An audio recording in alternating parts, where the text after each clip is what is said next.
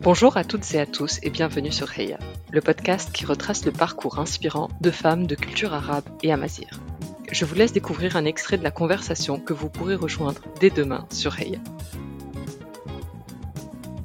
On entend euh, ta carrière, on a l'impression que c'est hyper facile, que ça avance hyper vite, et, je, je ne peux qu'imaginer les challenges qu'il y avait derrière. Est-ce que tu peux nous partager un peu plus de peut-être des challenges que tu as pu euh, que tu as pu rencontrer. Des fois, on entend des histoires et on se dit hyper facile, moi ça sera, ça peut pas marcher et on ne voit que le côté un peu brillant et paillette de l'histoire. Non non, je suis d'accord, c'est important de, de, de, poser cette question-là.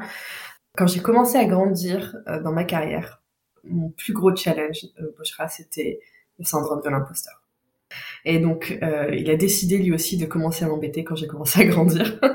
et c'est un challenge qui continue à me suivre et qui me suivra, je le sais, hein, euh, peut-être à, plus petite dose, euh, mais sur toute ma carrière. Il y a toujours cette remise en question. Typiquement, tu vois, j'ai fait le, le, on a fait un, un petit tank Marie-Claire il y a deux semaines chez Amazon. Et on va dire une heure avant, j'étais en ébullition interne. Je n'étais pas bien du tout. J'étais vraiment pas bien du tout, alors que clairement, je parlais de ma carrière. Il y avait, il y avait, pas de raison entre guillemets d'avoir ce trac entre guillemets d'être en face de, centaines de personnes qui étaient dans le public, mais j'étais en ébullition. Et je pense que ayant parlé du syndrome de poster pendant ce tank avec, euh, avec Marie Claire, dans l'audience, en, sortant en fait, j'ai eu au moins quatre personnes qui sont venues me voir et qui m'ont dit merci.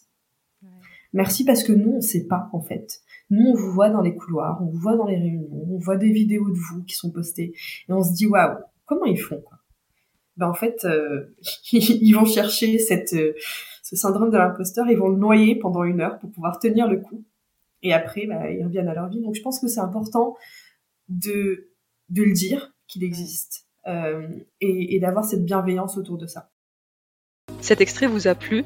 Pensez à vous abonner au podcast sur votre plateforme d'écoute et activer la cloche pour être prévenu dès que l'épisode est en ligne. Si vous voulez soutenir le podcast, n'hésitez pas à laisser un commentaire ou une petite note sur la plateforme de votre choix. Je vous remercie infiniment et à très bientôt sur Heya.